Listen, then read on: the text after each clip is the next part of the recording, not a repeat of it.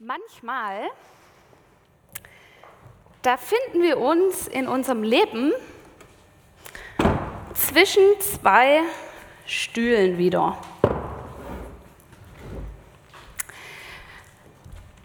An die Podcasthörer, ich habe gerade zwei Stühle hier auf der Bühne platziert. Manchmal kommen wir in Situationen, da gibt es zwei Pole zwei Möglichkeiten, zwei gegensätzliche Positionen und wir sind irgendwie mittendrin.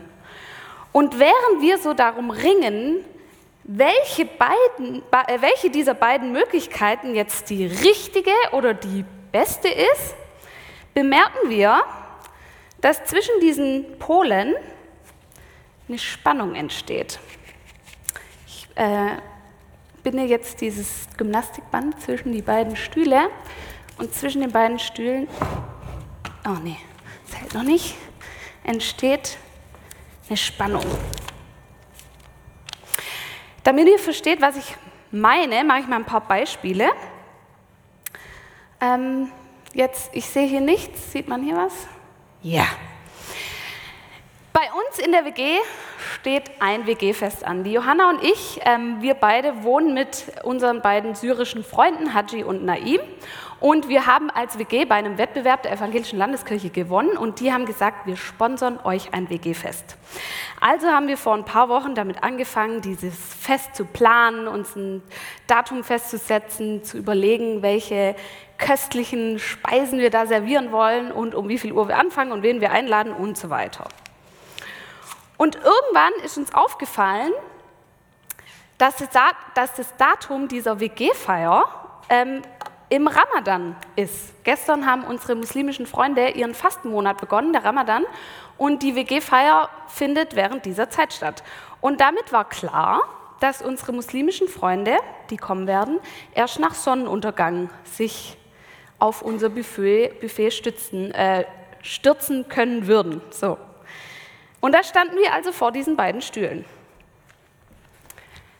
Das können wir doch nicht bringen, gegen den, gegenüber den Gästen, die nicht fasten, so spät erst Essen und Trinken anzubieten. Das ist dann so neun, halb zehn oder so. Und als gute Gastgeber wollen wir doch unseren Gästen direkt beim Reinkommen mal einen Trink in die Hand drücken und sie doch nicht so lange warten lassen dem Essen und Trinken. Die zweite Position, wir richten uns nach unseren muslimischen Freunden und nehmen Rücksicht auf ihr Fasten und ihre religiösen Gepflogenheiten. Und auch die sollen sich ja als Gäste bei uns wohlfühlen und sich nicht so außen vorkommen, wenn die anderen schon anfangen zu essen. Gastfreundschaft oder Rücksicht? Wie gehen wir jetzt damit um? Das ist natürlich jetzt noch ein banales Beispiel gewesen. Ich bin äh, Schulsozialarbeiterin und arbeite an der Schule und ich stand neulich mit einem Jugendlichen vorm Klassenzimmer und dann sagte der mir, Judith, weißt du, ich respektiere wirklich alle Menschen. Ich habe Respekt vor meinem Gegenüber. Aber wenn jemand meine Mutter beleidigt, dann klatsche ich den. Respekt oder Gerechtigkeit? Oder vielleicht kennst du das aus einer Freundschaft oder einer Beziehung. Dem Tobi und mir geht es manchmal so, dass wir Spannungen erleben in unserer Beziehung.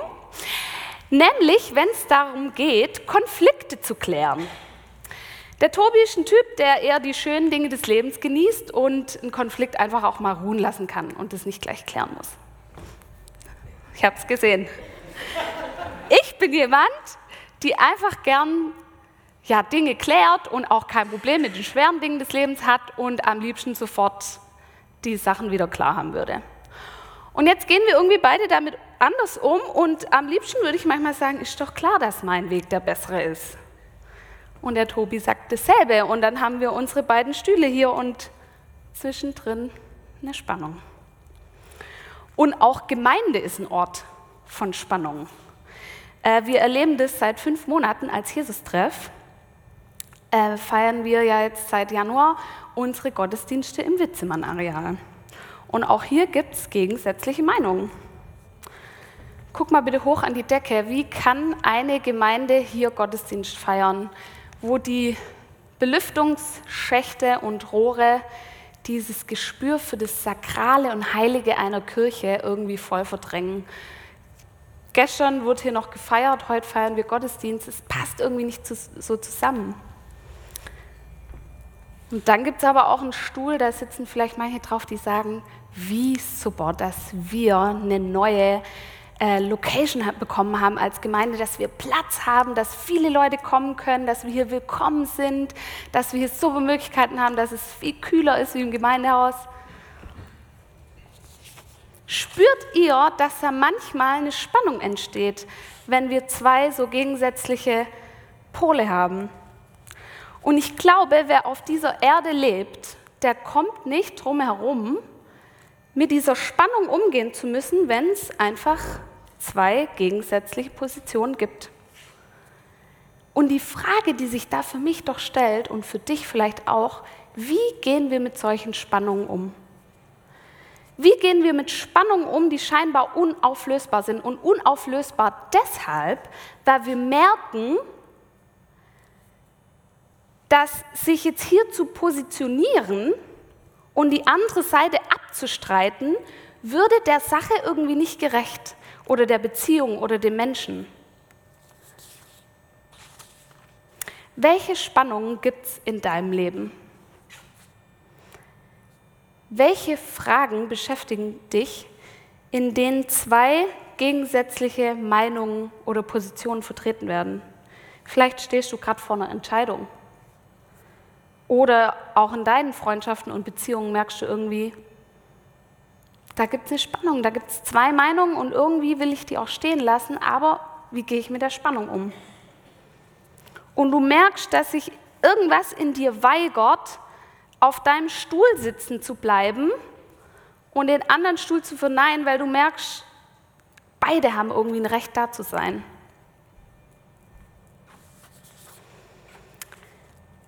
Bevor wir in den Bibeltext starten, ist mir noch ganz wichtig am Anfang zu sagen, dass es heute nicht äh, um die Fälle geht, in denen es wichtig ist, Partei zu ergreifen und Position zu beziehen.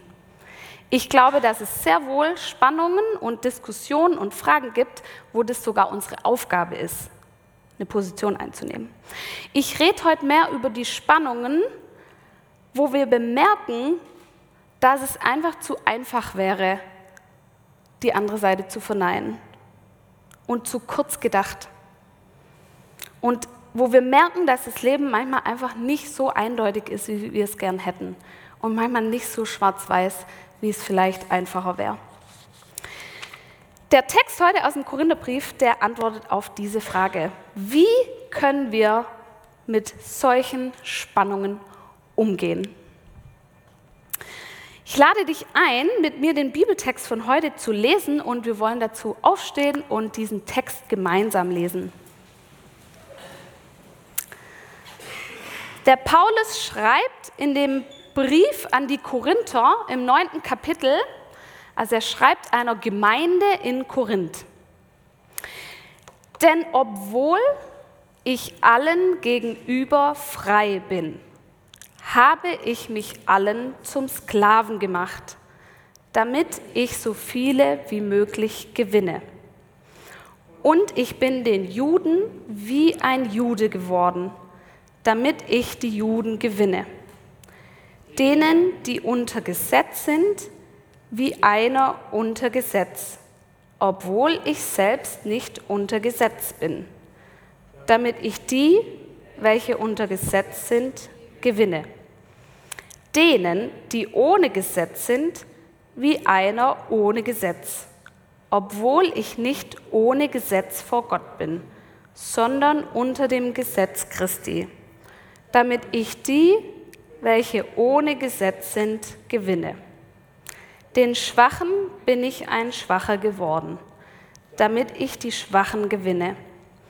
Ich bin allen alles geworden, damit ich auf alle Weise einige rette. Ich tue aber alles um des Evangeliums willen, um an ihm Anteil zu bekommen. Setzt euch gerne wieder hin. Puh, also Paulus ist knackig, sage ich mal so, zum die Predigt vorbereiten.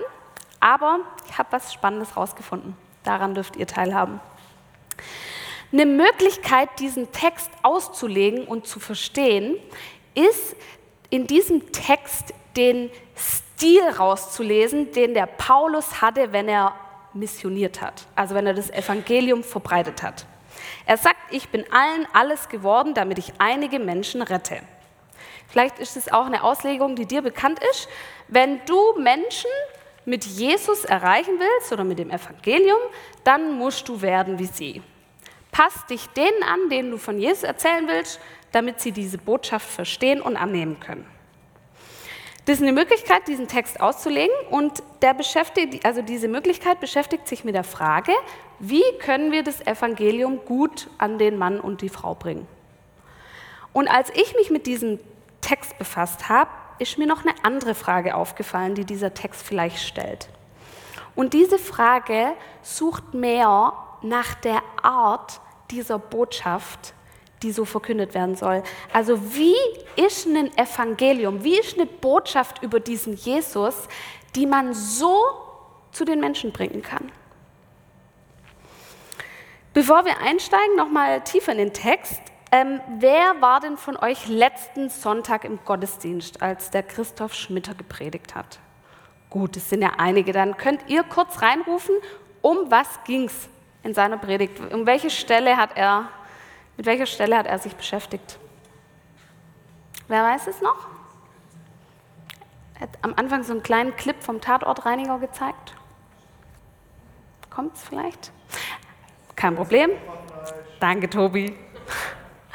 Also es ging um Götzenopferfleisch. Ich erkläre das mal kurz.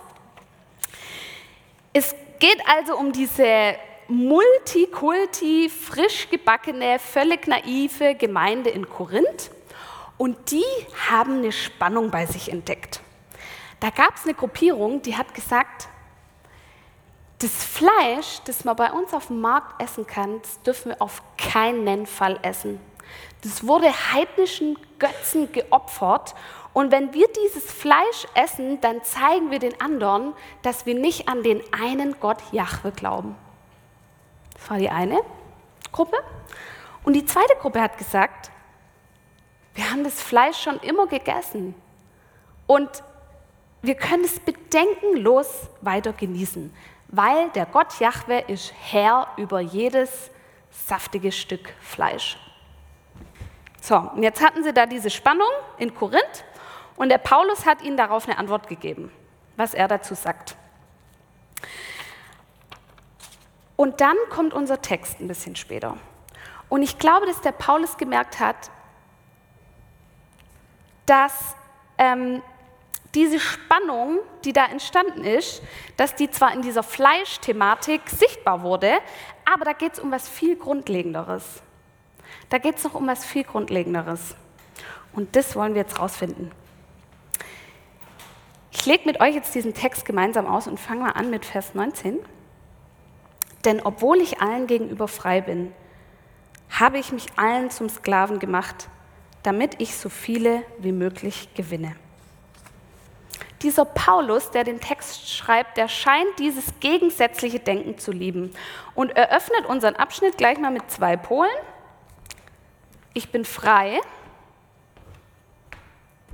ich bin Sklave. Zwei Pole, wie sie in unserer heutigen Zeit nicht aktueller sein könnten.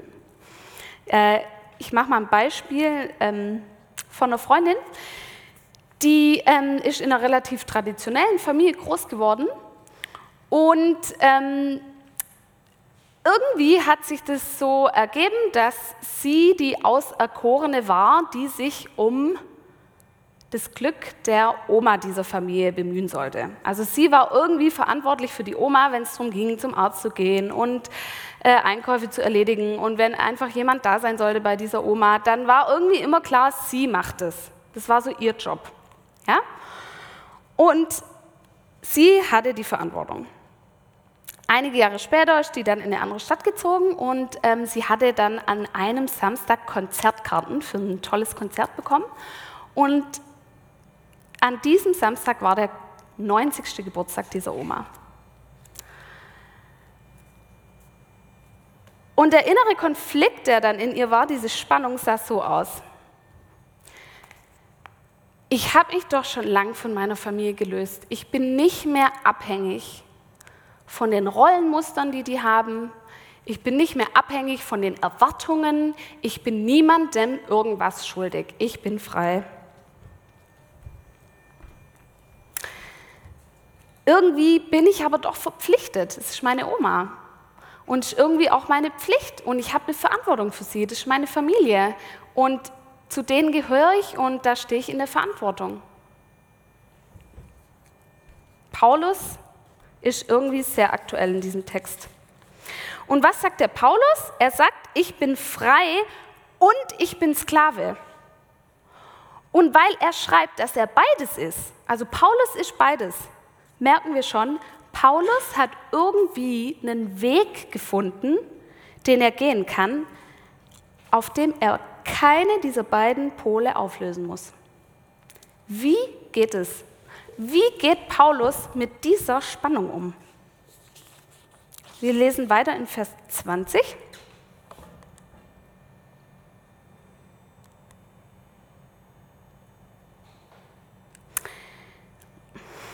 zu wenig Geduld. Jetzt. Ich bin den Juden wie ein Jude geworden, damit ich die Juden gewinne. Denen, die unter Gesetz sind, wie einer unter Gesetz, obwohl ich selbst nicht unter Gesetz bin, damit ich die, welche unter Gesetz sind, gewinne.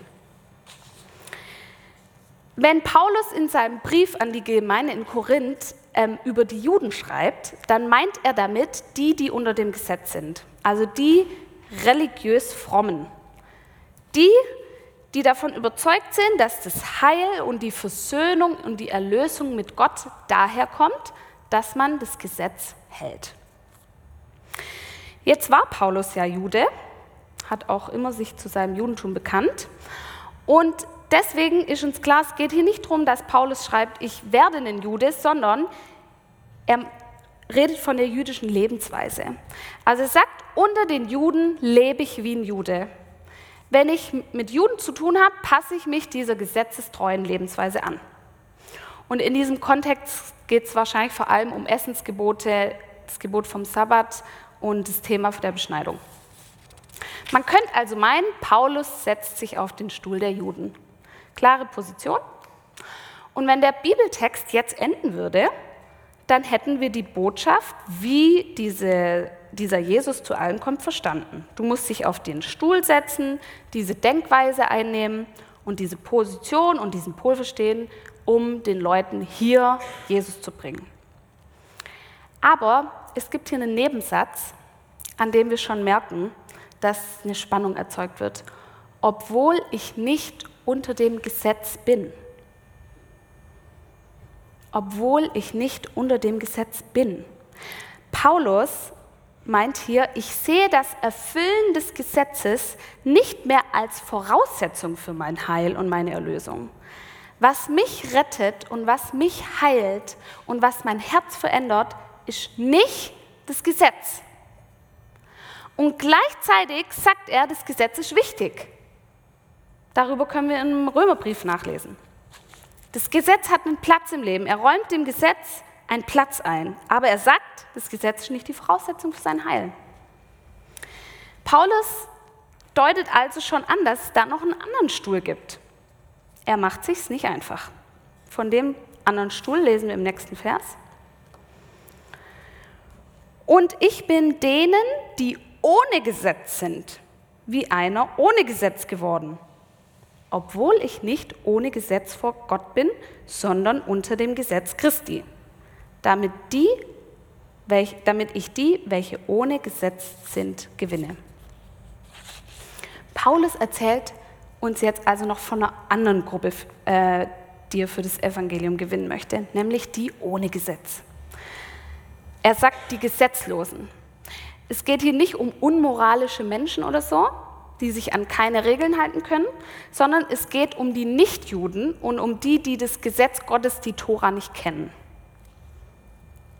Und wenn Paulus hier sagt, ich bin denen ohne Gesetz wie einer ohne Gesetz geworden, dann meint er, er hat die jüdischen Gesetze nicht befolgt, wenn er mit Leuten war, die das jüdische Gesetz nicht gekannt haben. Und denen ohne Gesetz wie einer ohne Gesetz zu sein, ist für ihn möglich, weil er weiß, dass er nicht an die Befolgung vom jüdischen Gesetz gebunden ist. Und gleichzeitig fügt er ein, und jetzt macht er sich wieder so schwer, dass er aber nicht ohne Gesetz lebt, sondern im Gesetz Christi verwurzelt ist.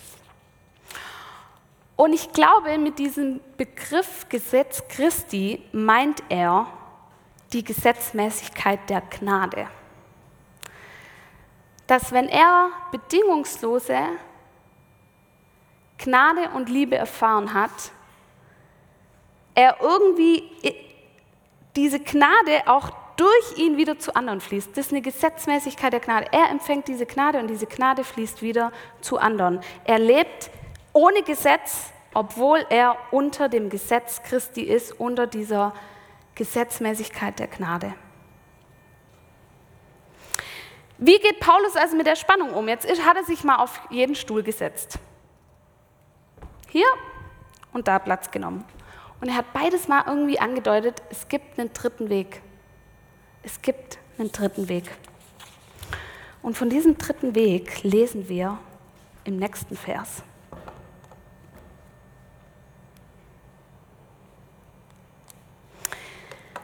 Den Schwachen bin ich ein Schwacher geworden damit ich die Schwachen gewinne. Ich bin allen alles geworden, damit ich auf alle Weise einige rette. Den Schwachen bin ich ein Schwacher geworden. Das schützende Wörtchen wie ist hier weggefallen.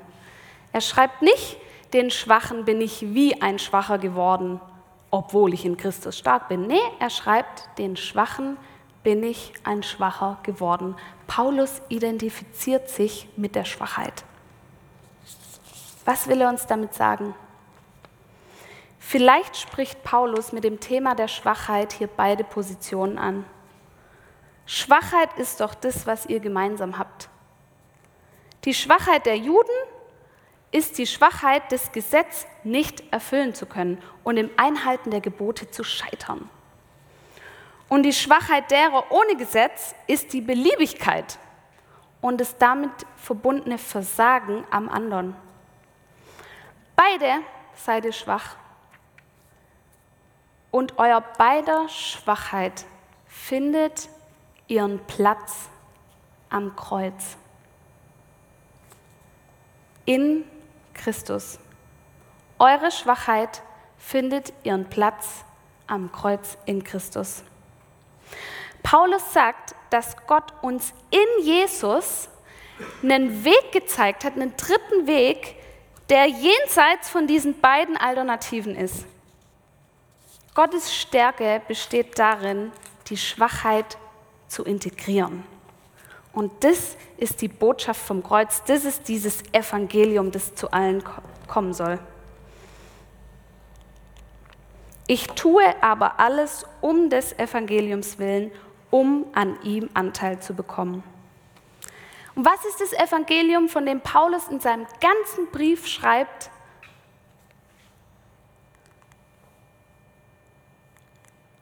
Du bist in Christus.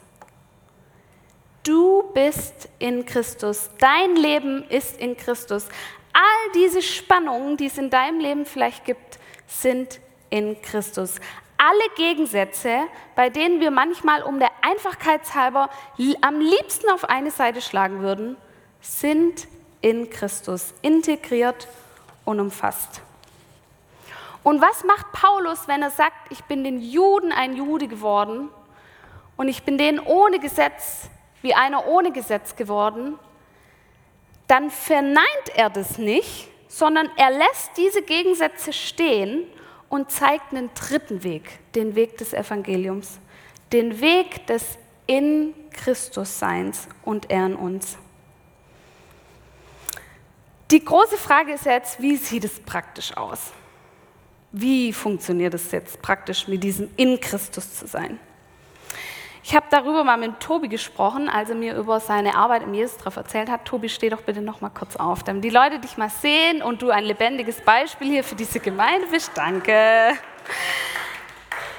Der Tobi hat mir mal erzählt, dass er in, also der Tobi ist im Jesus-Treff angestellt, er ist in der Gemeindeleitung und hat erzählt, dass er in dieser Arbeit im Jesus-Treff manchmal diese Spannung auch erlebt. Manchmal sagt er, weißt du, Jesus hat doch alles für mich getan. Jesus hat doch am Kreuz alles für mich getan. Ich könnte mich doch einfach zurücklehnen im Jesus-Treff und Jesus wird sich schon um seine Gemeinde kümmern. Ich kann mich doch eigentlich chillen. Ich muss mich doch für nichts mehr anstrengen. Ich bin erlöst, ich bin versöhnt mit Gott. Alles ist für mich vollbracht. Und dann gibt es aber auch die Position, diesen Gedanken, also wenn wir hier nichts machen, dann läuft die Gemeinde doch nicht. Wenn ich hier mich nicht mega einbringe und wenn ich nicht mache und tue, dann, dann funktioniert doch dieses Projekt Jesus-Treff gar nicht. Und dann hat der Tobi erlebt, dass diese Perspektive, ich bin in Christus, ein dritter Weg sein kann. Das in Christus vergewissert mich, dass ich ganz und gar und vollkommen erlöst bin, dass ich keine Predigt vorbereiten muss, keine Neuigkeiten-E-Mail schicken muss, kein Traugespräch führen muss, um diese Erlösung zu bewirken. Und gleichzeitig befähigt ihn das in Christus sein, dazu mit Leidenschaft und Kraft und Vollgas in dieser Gemeinde zu arbeiten und aktiv zu sein in Christus zu sein, ermöglicht uns, einen dritten Weg zu gehen. Und wenn wir jetzt verstehen, dass der Paulus durch das in Christus sein mit unauflösbaren Spannungen umgehen kann, dann können wir vielleicht auch erahnen, wie dieser Gegensatz der Freiheit und der Sklaven am Anfang gedeutet werden kann. Obwohl ich allen gegenüber frei bin, habe ich mich allen zum Sklaven gemacht. Paulus dritter Weg hier ist, in Christus habe ich erlebt, dass die Freiheit auch immer wieder die Freiheit zur Knechtschaft ist. Die Freiheit zur Agape, die Freiheit zur göttlichen Liebe. Nicht obwohl ich von allen frei bin, habe ich mich zum Knecht gemacht, sondern weil ich von allen frei bin. Frei von allen zu Christus hin. Frei bist du dann, wenn du von deiner Freiheit frei sein kannst. Das ist ein Beispiel für den dritten Weg in Christus. Zwischen welchen beiden Stühlen befindest du dich gerade? Wo gibt es in deinem Leben eine Spannung? Wo suchst du nach so einem dritten Weg? Und in welcher Spannung darf ich dir heute dein in Christus sein zusprechen. Ich habe zum Schluss noch ein Gedicht von Richard Rohr, einem amerikanischen Theologen. Hör doch dieses Gedicht mal für diese Spannung, in der du stehst. Und schützt uns vor dem Entweder oder und lehrt uns sowohl als auch zu sein. Und lehrt uns Ja zu sagen. Und zerspaltet die Gegenwart nicht. Und lehrt uns geduldig zu sein. Und erlaubt uns immer beide Seiten zu kritisieren und erlaubt uns, immer beide Seiten zu würdigen.